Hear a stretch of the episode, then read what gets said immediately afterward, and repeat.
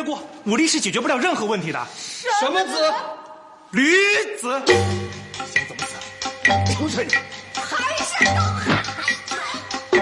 下回出招用不着先喊，哪边来？慢着，杀我可以，但得先说明白了，我到底是死在谁的手。里？废话，我呀，我是谁？我怎么知道你是谁啊？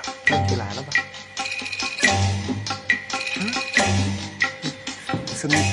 这得从人和宇宙的关系开始讲起了。在你身上，长久以来一直就有一个问题在缠绕着你。是什么问题啊？我是谁？我，这个我已经知道了。不，你不知道。你知道吗？你是谁？姬无命吗？不，这只是个名字，一个代号。你可以叫姬无命，我也可以叫姬无命，他们都可以。把这个代号拿掉之后呢，你又是谁？我不知道，哎，我也不用知道。好好，那你再回答我另一个问题。嗯，我是谁？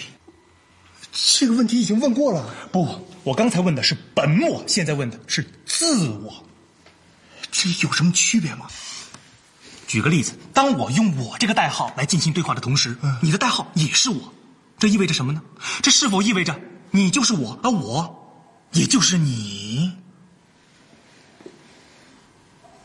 这这这这个问题没什么意义嘛？那就问几个有意义的：我生从何来，死往何处？我为何要出现在这个世界上？我的出现对这个世界来说意味着什么？是世界选择了我，还是我选择了世界？够了！我和宇宙之间有必然的联系吗？宇宙是否有尽头？时间是否有长短？过去的时间在哪里消失？未来的时间又在何处停止？我在这一刻提出的问题，还是你刚才听到的问题吗？我杀了你！是谁杀了我？而我又杀了谁？是，我杀了我。回答正确。动手吧！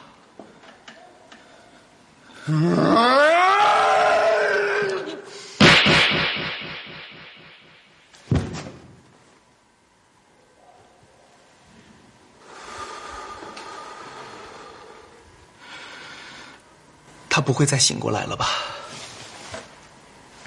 应该不会了。这，这算个什么说法呀、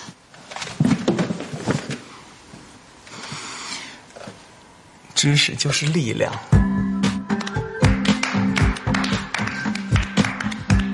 各位回到二零四九朋友，大家好啊！开头大家看到的是十年前的经典电视剧《武林外传》片段，我对这一段记忆犹新啊！特别是准备这期节目之前，我一直在重温《武林外传》。那么在看到这一段的时候，我就觉得我的灵感来了。我们可以来讨论一下我是谁。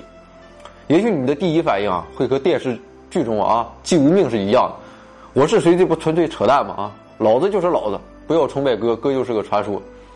但是这个问题啊，就和很多简单的问题一样，越是简单的问题，越去细想，往往越想不明白，而且细思极恐。啊，就像电视剧中吕秀才说的：“你是谁？你是姬无命吗？那只是个代号。”我想我们很多人啊都熟悉哲学的三个终极问题，也是保安和打更老头的三个问题：你是谁？你从哪里来？你到哪里去？人生在世，细想一下，这三个问题真的很终极。我是谁？我是我吗？我身上的每个细胞，每时每刻都在进行更新。那么过了一段时间之后，我的身体就是全新的。那么这个我还是之前的我吗？我与万事万物都是由原子组成的。那么我与他们又究竟有什么不同？我从哪里来的？啊，从妈妈肚子里来的。但是妈妈呢？姥姥呢？太姥姥呢？以此类推，无限进行下去，这个星球上的生命，这个星球，这个宇宙又都是从哪里来的？我乃至这个宇宙又为什么会存在？为什么不是不存在？那么这其中有什么必然的因素吗？我和这个宇宙的最终的归宿又在哪？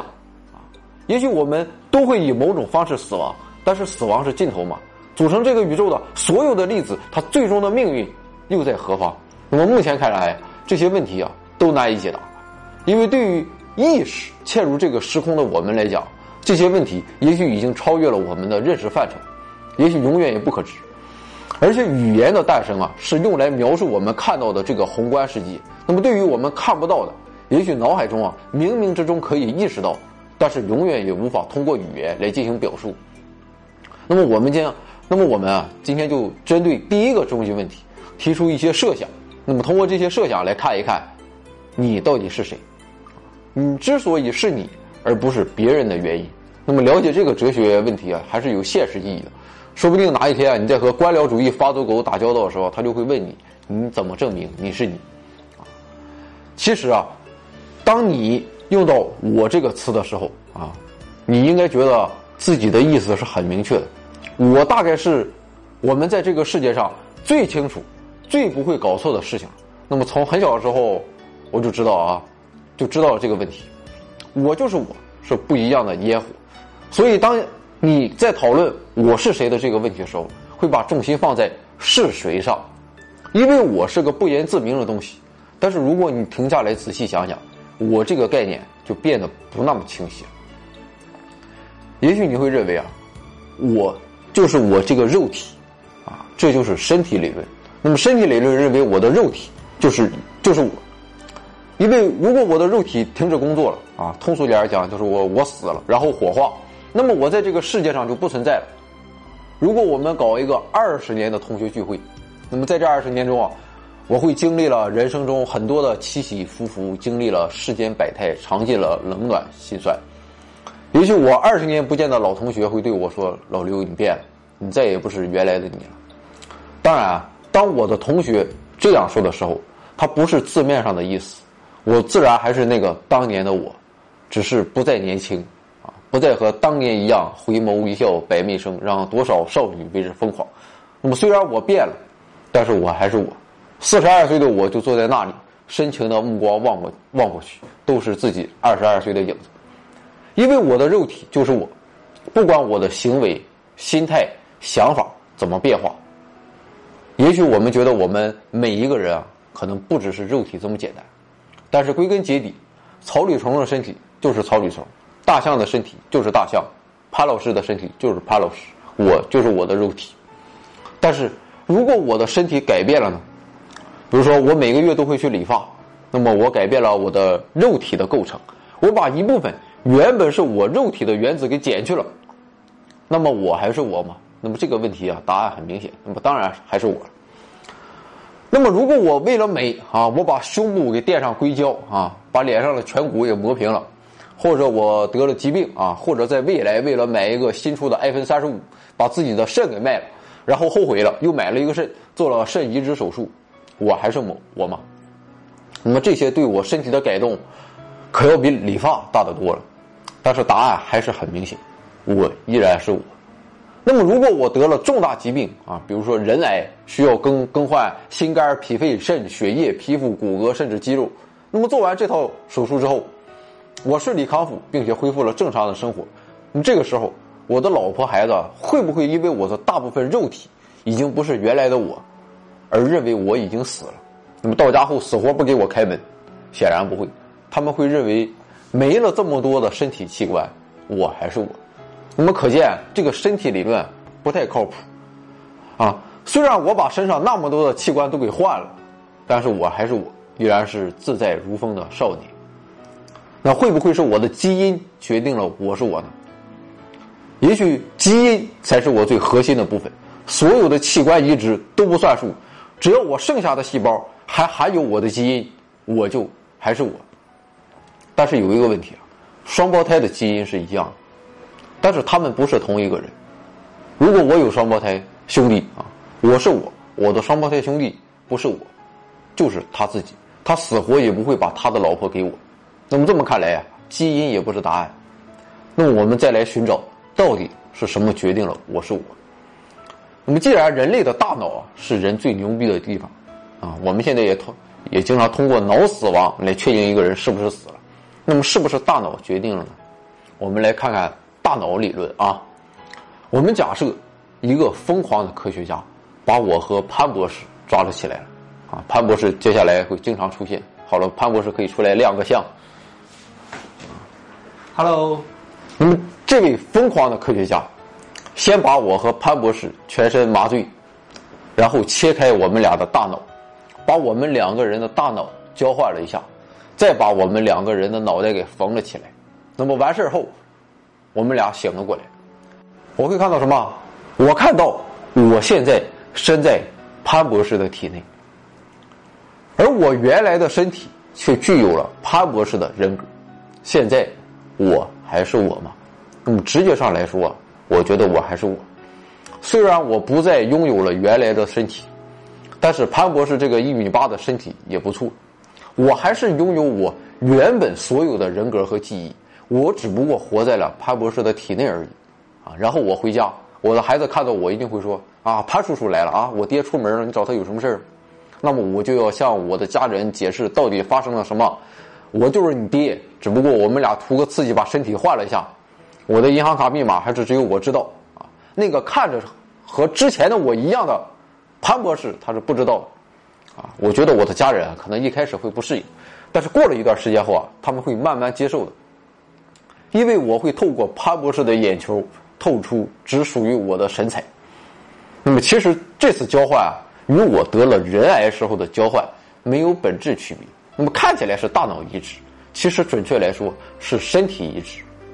我感觉还是自己，只是换了一个身体。那么这么看来啊，我就是我的大脑。那么大脑理论认为，我的大脑去了了哪里，我就去了哪里啊，哪怕是去到了别人的身体里。那么我们再疯狂的设想一下啊，如果这个疯狂的科学家足够疯狂，或者他掌握了某种黑科技，啊。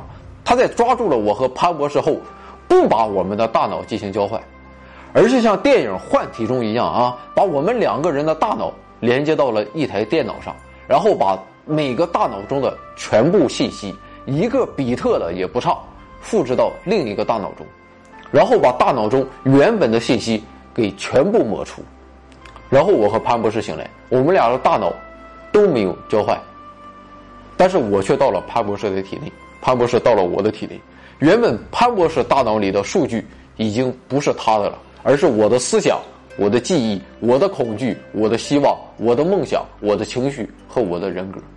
装载着我的数据的潘博士的大脑和身体啊，估计还是会把我的家人吓一跳啊，就像《大话西游》里紫霞仙子变成了猪八戒一样。毕竟我要比潘博士帅多了。但是我相信，经过一一番的努力解释之后，我的家人还会接受。我还是活着的事实，只不过我活在了潘博士的大脑和身体中啊。虽然丑眼，但是依然有智慧，啊，也会接受再见到原先模样的我，会热情的打招呼啊，老潘你好啊。那么英国哲学家洛克的个人身份的记忆理论认为啊，我是由关于我的经历的记忆决定。那么根据洛克的定义啊，上面提到的潘博士的身体和大脑就是我，虽然这个我不包含我原本身体的任何一部分。包括我的大脑，可见这个大脑理论也不靠谱。那么洛克所认为的，这就是数据理论。数据理论认为，你根本不是由你的肉体所决定，而是由你大脑中的数据所决定。那么到现在为止啊，我们可以说我们的思考现在是越来越靠谱。但是要获得正确的答案，还是要用更加极端的办法来验证。那么英国哲学家伯纳德·威廉斯他提出过一个折磨测试。我们来看他是怎么玩的啊？那么现在这个疯狂科学家抓住了我和潘博士，并且已经按照前面提到的方法交换了我们两个人大脑中的数据。等我们醒来啊，他对着潘博士的身体啊，也就是现在的我说：“接下来我要折磨你们其中的一个，残忍的破坏你们的身体。我应该折磨谁？”那么这时候我的本能反应是什么？我觉得应该是让他折磨我原来的那个身体。也就是现在的潘博士，因为我已经不在那个身体里了。虽然我很爱我原来的身体，但是如果他折磨潘博士的身体的话，感到疼的还是我呀。所以，如果数据理论靠谱的话，那这个结论也是靠谱的啊。毕竟现在我已经在潘博士体内了，所以我就不再担心原本的那个身体。我们再进入下一个情景，疯狂的科学家还是抓住了我和潘博士。我们俩今天这是倒了霉了啊！没事就算为科学献身了啊！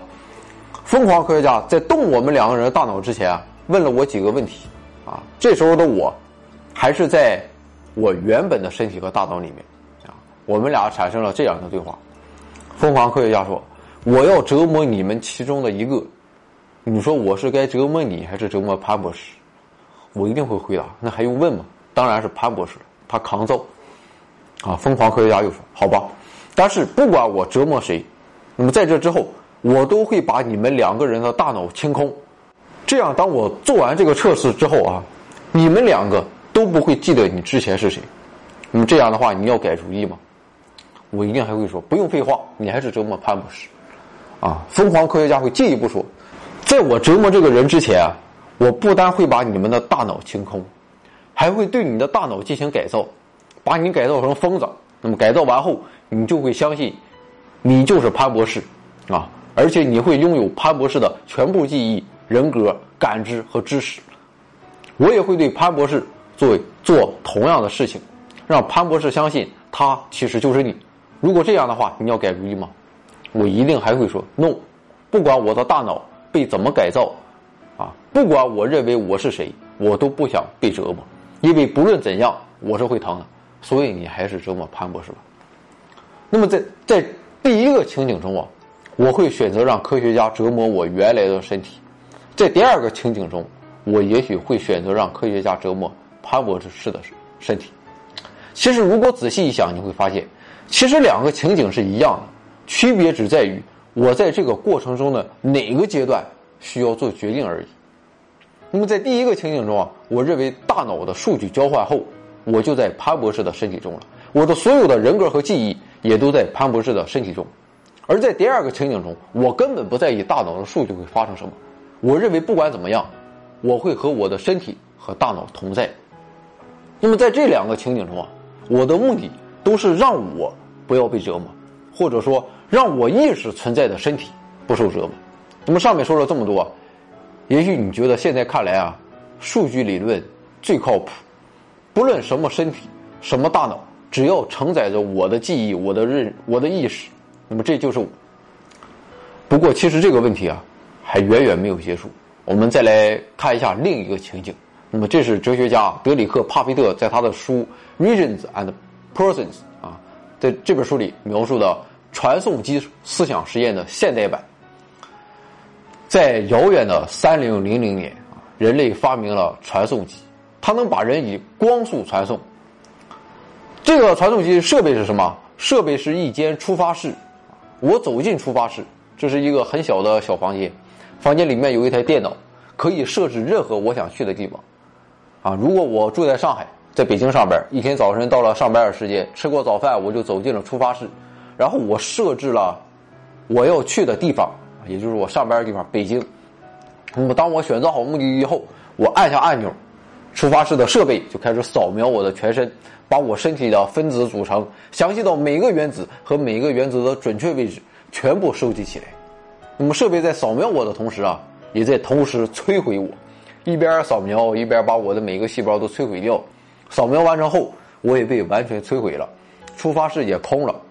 那么设备会接着把收集到的信息发送给北京的到达室，到达室利用这些数据，把我身体。利用原子重新构造出来。那么，当这一切完成后，我走出到达室，准备上班。我的感觉和我刚刚在上海的出发室里没有任何区别，我的心情也没有变，身体的每一个极其微小的细节也没有变。刚吃的早饭也还在回味。那么，从我在上海的出发室按下按钮到我走出北京的出发室，整个过程啊，大概需要花五分钟。但是，这这一切对我来说都是及时的。我按下按钮，然后眼前一黑，然后我就到北京。也许你会觉得不可思议，但是在三零零零年，这是很普通的技术，所有人都是这么出行啊。汽车什么交通工具早就不存在了，瞬间传送不仅方便，而且安全可视无痛，从来没有人因为使用这项技术受到什么伤害。但是不怕一万就怕万一，世界上没有绝对安全的系统。那么这一天倒霉事儿就让我碰上了。反正之前我也受了那么多蹂躏，啊，这是平平常常的一天，看起来啊没有任何特殊。上海依旧拥挤，出发室显示到达地的天体天气依然是雾霾。我按下了出发室中的按钮，准备去上班，啊，然后我听到了仪器扫描的声音。过了五分钟之后，我发现我并没有被传送，我依然在上海的出发室里面。完了，看来今天不用上班了，这么远我总不至于走过去吧？然后我就打电话给客服，啊，告诉他我常用的触发室设备坏了，我现在能不能申请使用另一个触发室？但是客服的回答让我深深的逼了狗。客服说，扫描设备工作正常，他已经收集了我的全部数据。不过，原本应该和扫描设备同步工作的细胞摧毁设备发生故障。北京的到达室啊，已经重组出来一个新的我，而且客服还给我传回了实时的监控画面。北京的我已经开始工作了，但是原本的我却没有被正常摧毁。那么接下来应该怎么办？这个世界上一定不允许两个我同时存在。这个时候。X X 瞬时传送公司的上海地区客服总代理来了，他告诉我不用担心啊，刚才啊，咱们不是没有启动摧毁程序吗？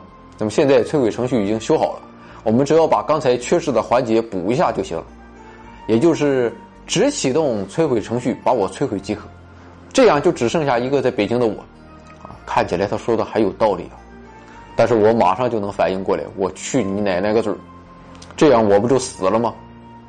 客服总代理也许会说：“不是这样的，先生，你看监控录像，你还在北京挨领导骂。但是那个不是我呀，那只是我的一个复制品，我才是真的我，他不是真的我，你们不能摧毁我。但是法律规定，我必须被摧毁，因为我们不能在不摧毁出发式的身体情况下，就在到达式构造一个新的身体，然后我就被摧毁了。北京的那个我会像正常一样。”他对所有所发生的事情一无所知，他依然完成了一天的工作，走出，走进北京的出发室，走出上海的到达室，回到家吃饭、散步、睡觉，完成我余生的生活。但是之前的我已经永远不再存在了。也许你已经看出其中的门道了。那么一开始我们会觉得瞬时传送很牛逼啊，这绝对是颠覆式的革命，整个社会的运行模式都将会由于交通的消失变得前所未有的美好与高效。但是后来发生的事情，让我们每一个人都感到深深的恐怖。其实机器坏了的情况与正常运转时它是没没有两样，只是机器运转它的程序的顺序稍微有了一点变动而已。所以说，这看起来是一个瞬间移动的程序，但其实来说，它是一种死亡的过程。也就是说，我每天来回北京和上海的时候，我都被杀死，然后设备又创造了一个我的复制品。那么对于认识我的人来说啊，就像我的同事、我的老婆、孩子，我经历了瞬间传送啊，然后安然无恙，而且这个看起来啊，要比把我的大脑装进潘博士的身体要舒服的多。毕竟我没有一点点改变。但是其实从根本上，一切都不一样。那么我晚上我搂着老婆睡觉，这其实已经是一个新的老婆了，她也只是早上出门的我的老婆的复制品。同样，我也是一个复制品。那么这样的情景，我们在电影中有时会经常看到。我相信我们每一个人都不希望这样的事情发生。所以，如果有一天我们真的掌握了这样的瞬时传送技术，也许也永远不会应用，因为这是对伦理和哲学的极端挑战。那么，甚至这个社会也会不惜一切力量来阻止这样技术产生。啊，但是也许阻止是徒劳的。那么好了，通过刚才这个意向实验，也许我们又明白了一件事情。如果说我们刚才说的三种理论——身体理论、大脑理论、数据理论啊，最后我们认可数据在哪，我就在哪话，那么到达北京的我，和从上海出发的我，就是相同的。瞬时传送并没有杀死我，我的数据还存在，存在一件新的复制品中。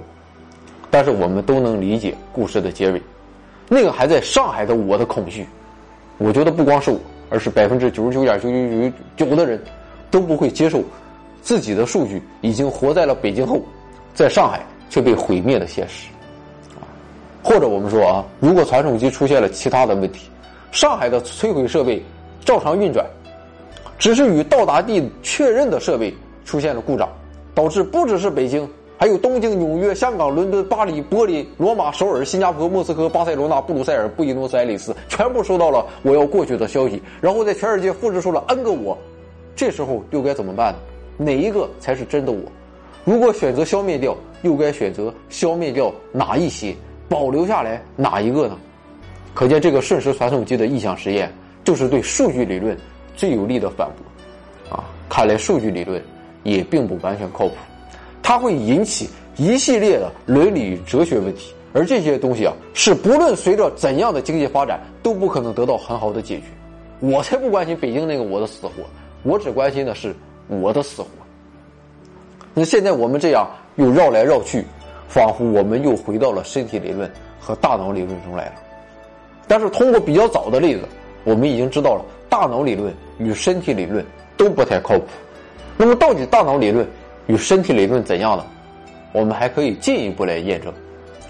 我们来一个大脑分裂测试。那我们的大脑是分为左半球和右半球，而且人类大脑很牛逼，两个半球可以单独运作。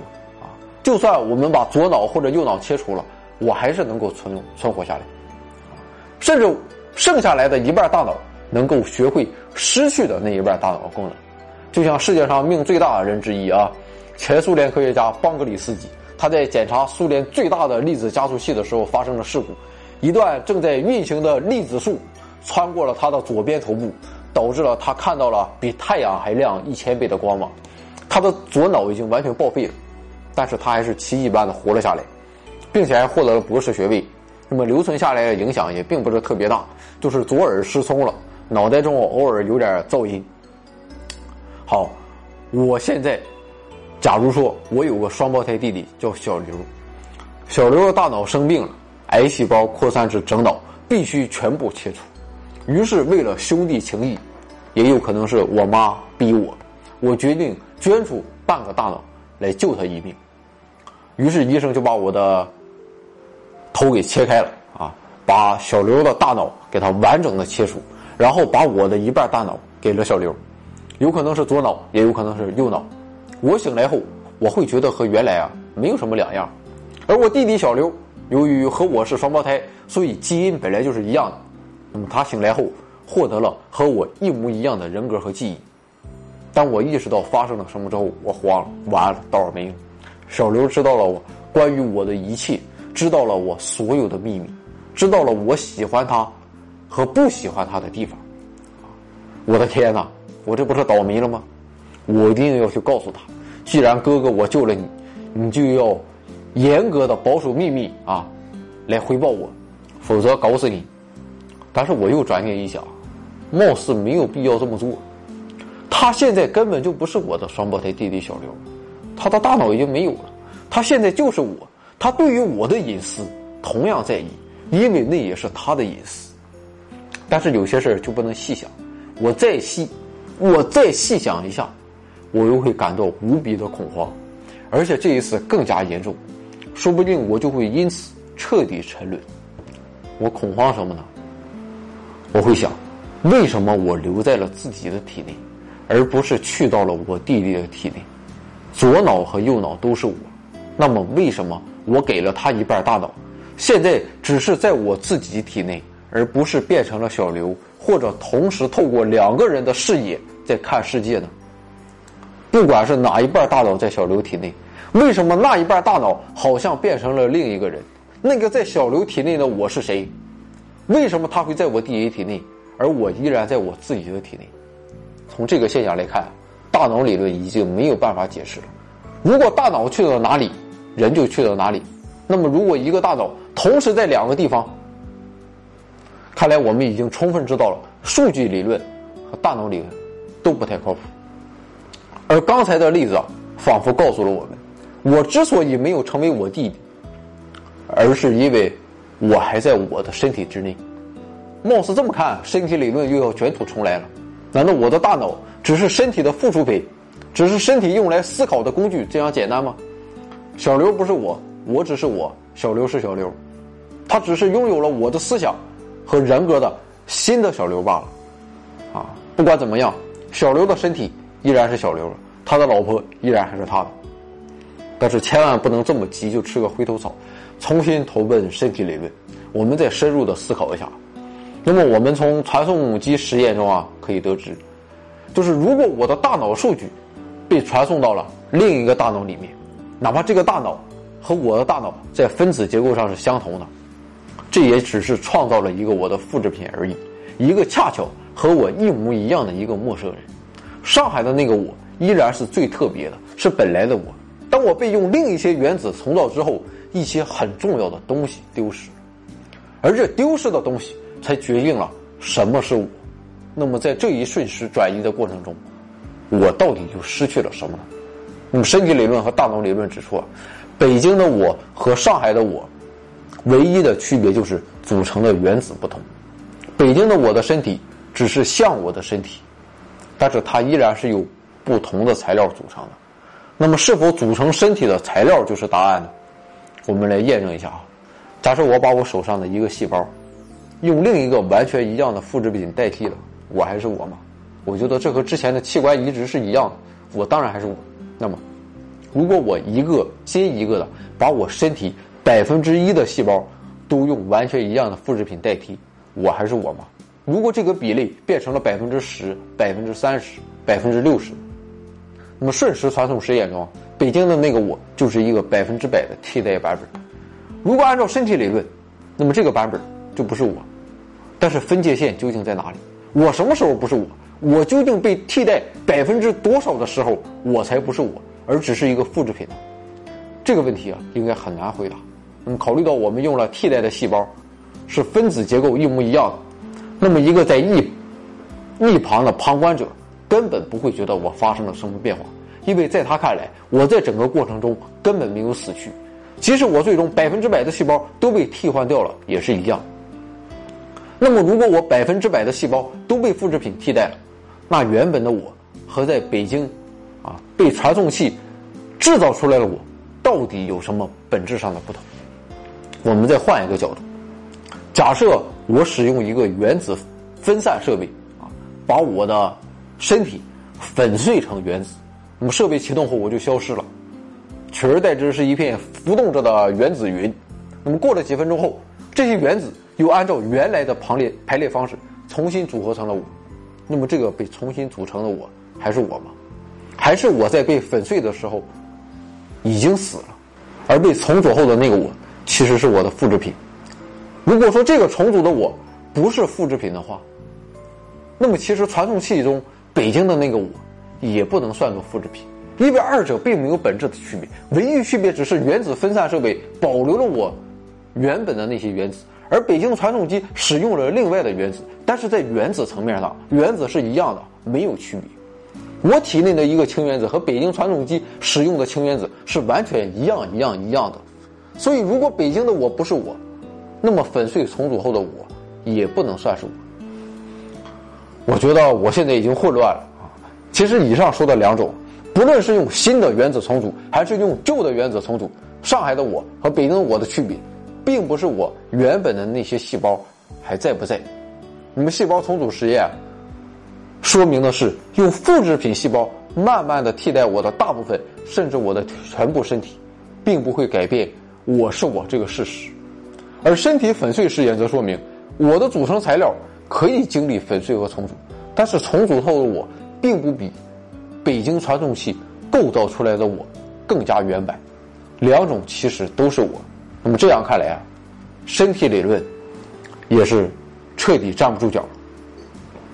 那么我们的论证啊到此为止，看来啊已经彻底走进了死胡同中。我们想来想去啊，也只是身体、大脑和数据，但是三条路都被我们堵死了。我究竟是谁呢？我又为什么是我呢？其实我们的路啊还没有被堵死。我记得几年前我看过一个电影啊，斯嘉丽·约翰逊主演的《超体》，嗯，他所扮演的角色啊，最后就变成了一种虚幻的存在。我对里面一句台词印象很深刻，说他虽然不在了，但是时光的连续没有中断，他依然是他。那我们在第二期节目《思维的极限》中啊，也说过一个有意思的问题。那么古希腊人提出的。特修斯之船，那么当这艘船所有的木板都更换之后，它还是不是之前的那艘船呢？显然还是，因为它的连续性没有中断。所以上海的我和北京我的区别根本不是原子，而是连续性被割断了。细胞替代测试能够让我依然还是我，因为替代的过程是逐步发生的，是一个细胞接着一个细胞发生的，我本身的连续性没有中断。但是分体身体粉碎测试是我的终结，因为粉碎是一瞬间发生的，粉碎之后我就不存在，过一段时间又重组了新的我，这种粉碎就破坏了我的连续性。所以瞬间传送机啊，它是杀人机器，因为北京的我和上海的我没有连续性。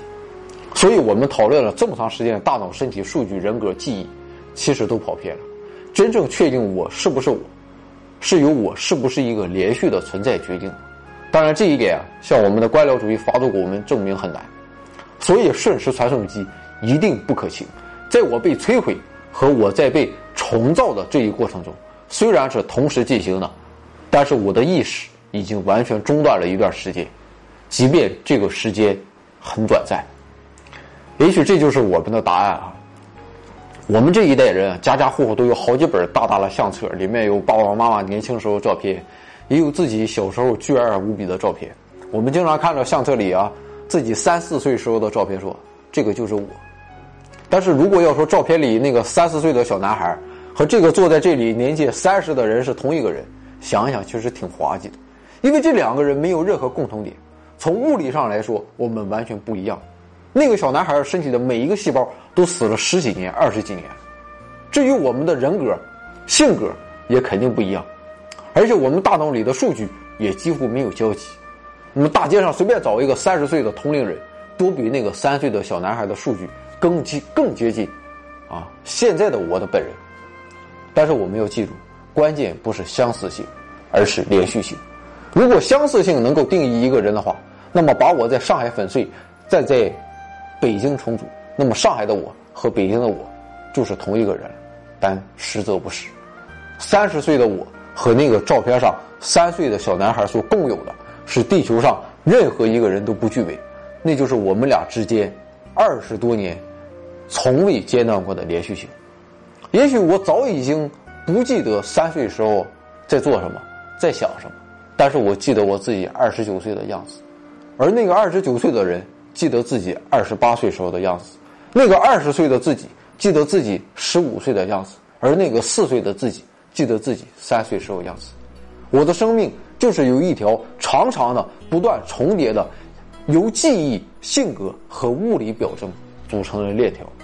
即使我像韩剧中男主角那样啊失忆了，这条链条也不会中断，因为它只是发生了程序上的错误而已。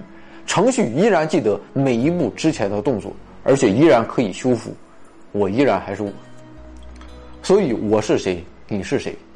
看起来我们每个人都独一无二，看起来我们都是实实在在的一个物理实体，但是在本质上，我们不是一个肉体本身，甚至我并不是一个物质、一个事物，而是一个故事，一个不断发展、从未间断的主题，一段只属于自己的传奇。我们就好像一个装满了东西的房间啊，有些东西是新的，有些东西是旧的，有些你知道在哪里，有些你不知道。房间的东西一直在变，每天都不一样，但这依然是那间房间。同样的，我也不是一组大脑数据，而是一个内容一直在变换的数据库，不断的成长和更新。我也不是一组原子，而是一套告诉这些原子该怎么组织的指令。我是一段连续的过程。而不是一点终结的结果。那么，连接我们这一生、贯穿始终的，究竟又是什么呢？也许是我们大脑中的意识，但是大脑依然是由数以兆计的原子和神经突触组成。那么，我们的大脑也许与世间万事万物并没有什么不同。我们的意识是在这样的大脑中产生的吗？那么，也许是超越我们实体存在的灵魂。鲁迅也说过，灵魂恐怕是有的吧？也许冥冥之中。还有更为神奇的主宰，也许这一切我们永远不得而知，但是没有关系，毕竟啊，这是科学家和哲学家的工作。我们偶尔想一想，觉得有意思便好。那么对于现实的我们来讲，我们的过去连接着我们的现在和未来，过去已经远去，往事只能回味。我是谁可能并不重要，重要的是我们该怎样把握住当下，活出一个怎样的我。即便人生终将虚幻如一场梦境，我们也要梦的精彩纷呈，梦的轰轰烈烈。好了啊，今天说了这么多，其实看来结论很简单。也许大家会觉得失望，我们并没有提出个什么世界的本源、意识的本质啊，终极命题。但是论证的过程就收获颇多，让我们对我是谁有了充分的有意思的思考。那么人就是这样，很多时候，我们思考一件事情，结论平平，但是这个平平淡淡的道理，不论我们听过几万次，都没有一次认真思索，带来的更深刻，更能让我们从内心深处去领悟。而这一种领悟是无法通过言语转达的，这是属于我们自己的东西，只有属于我们自己的东西，才值得我们以时间为代价而努力。这也是我们思考自我的终极目的。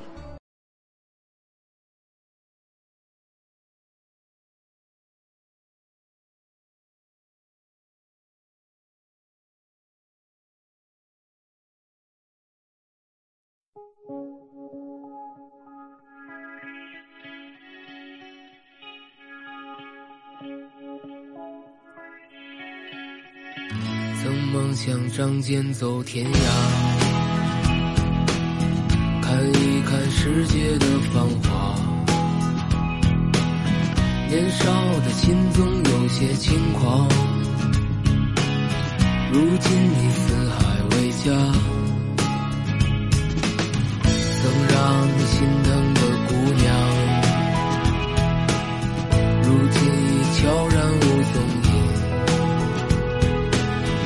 爱情总让你渴望又感到烦恼，曾让你遍体鳞伤。滴滴滴滴等待，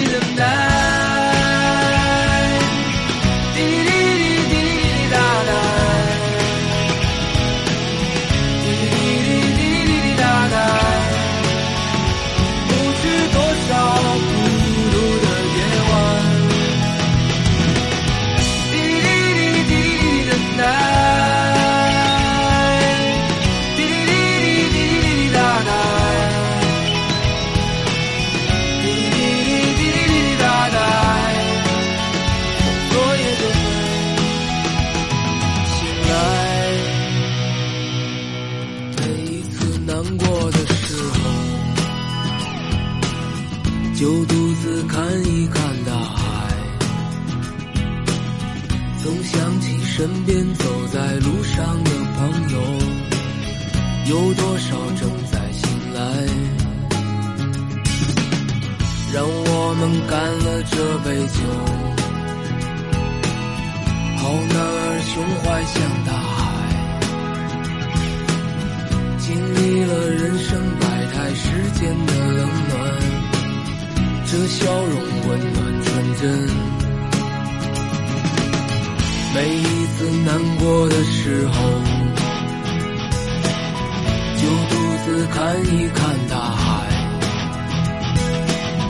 总想起身边走在路上的朋友，有多少正在醒来。让我们干了这杯酒，男儿胸怀像大海，